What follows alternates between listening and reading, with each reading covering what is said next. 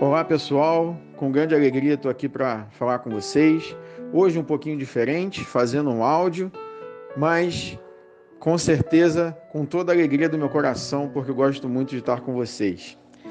É, fui convidado para falar com vocês sobre é, cultivando a comunidade, né?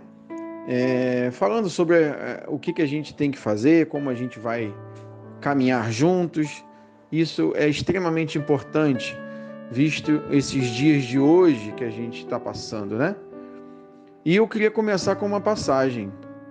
A fé sem obras, ela é morta. Mas você pode me perguntar, mas Vitor, o que, que tem a ver a fé, obra com a comunidade?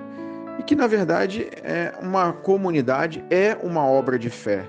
Pelas dificuldades de relacionamento, pelas dificuldades desse mundo, por tudo isso, é uma obra de Deus na nossa vida, dar continuidade ou criar grupo de partilha, um grupo de oração, um grupo de comunidade, de aliança ou de vida. Tudo isso é sim uma obra de Deus na nossa vida e a gente precisa exercitar essa obra. Porém, é, não são fáceis, né? não são coisas fáceis. A gente já viu tantas coisas acontecerem, tenho certeza que você fazendo uma reflexão, você vai ver tantas dificuldades que vocês já passaram, ou que vocês vivem, ou que vocês já viram isso em outros lugares. Então, quero falar um pouquinho sobre isso com vocês. Né? Para que a gente tenha uma comunidade saudável em Deus, né? com fé fervorosa, é, na, no amor, a gente tem algumas coisas que precisam acontecer. Então, é nisso que eu vou falar um pouquinho com vocês. E o primeiro ponto deles é o comprometimento. Todos nós fomos batizados, recebemos o Espírito Santo.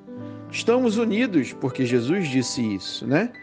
Mas se não tivermos o comprometimento de fazer as coisas acontecerem, não adianta, porque se você não quer, Deus não vai te obrigar.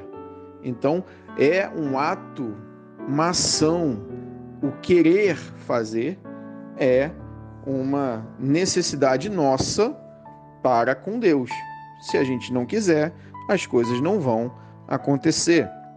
E outras coisas que precisam ter claro é que nem todo mundo vai ter o mesmo comprometimento que eu tenho, que você tem, mas que a gente precisa entender por que, que essas pessoas são diferentes e não criticá-los, julgá-los e etc. Então, esse é um ponto importante.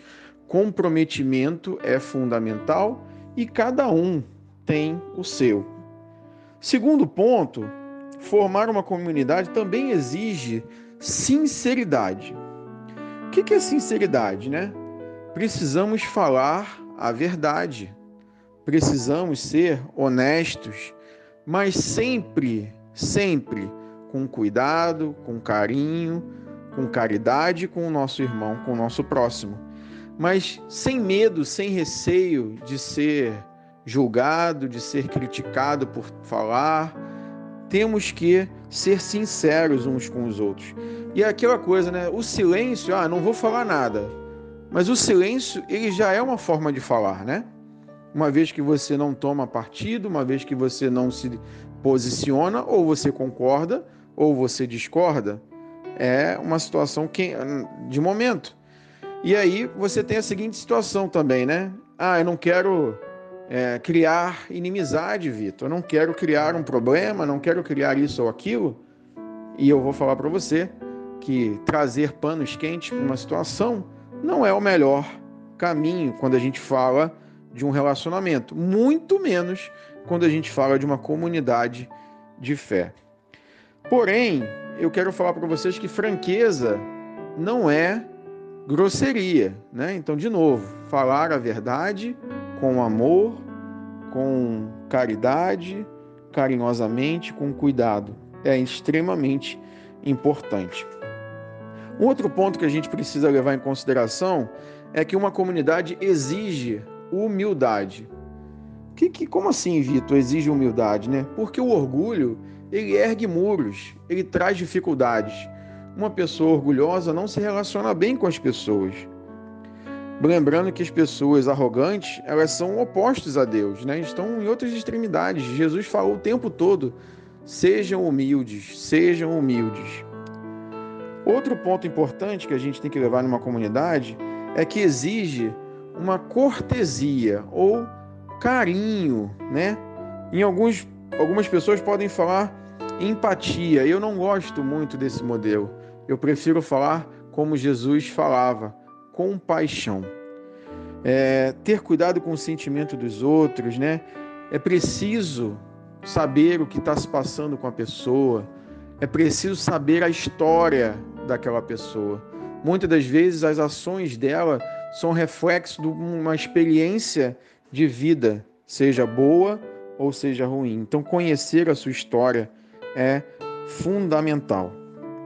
Outra coisa importante que a gente precisa fazer é que saber é que formar uma comunidade exige sigilo. Gente, né? Uma coisa que é partilhada entre o grupo tem que ficar no grupo.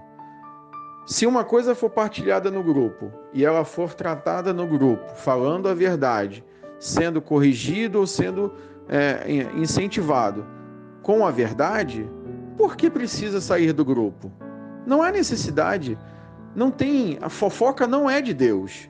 Falar dos outros pela, na, é, pelas costas dos outros não vem de Deus. Então, o sigilo, a confiança é extremamente importante num ambiente de comunidade. E por último, também tem uma situação que é formar a comunidade exige constância, ou seja, repetição. Constância quer dizer que a gente esteja junto o tempo todo, de com disciplina, mesmo naquele momento em que você não quer estar. Porque é nesse momento que você mais precisa estar. Então, a constância, ela vem pela repetição, ela vem pela disciplina e ela vem principalmente pelo ambiente que foi criado, que é favorável e que é de amor. Esses são os princípios para ter uma boa comunidade. Em resumo, eu podia falar para vocês o seguinte: é um grupo, né, onde a gente pode partilhar os verdadeiros sentimentos, incentivar, apoiar e perdoar uns aos outros, falando a verdade, admitindo as nossas fraquezas, respeitando o individual, a individualidade, não fofocando, fazendo de um grupo a nossa prioridade. Isso para mim ele é uma comunidade. E eu queria lançar para vocês um momento de reflexão, que seria a leitura Colossenses 3, de 5 a 17. Colossenses 3, de 5 a 17.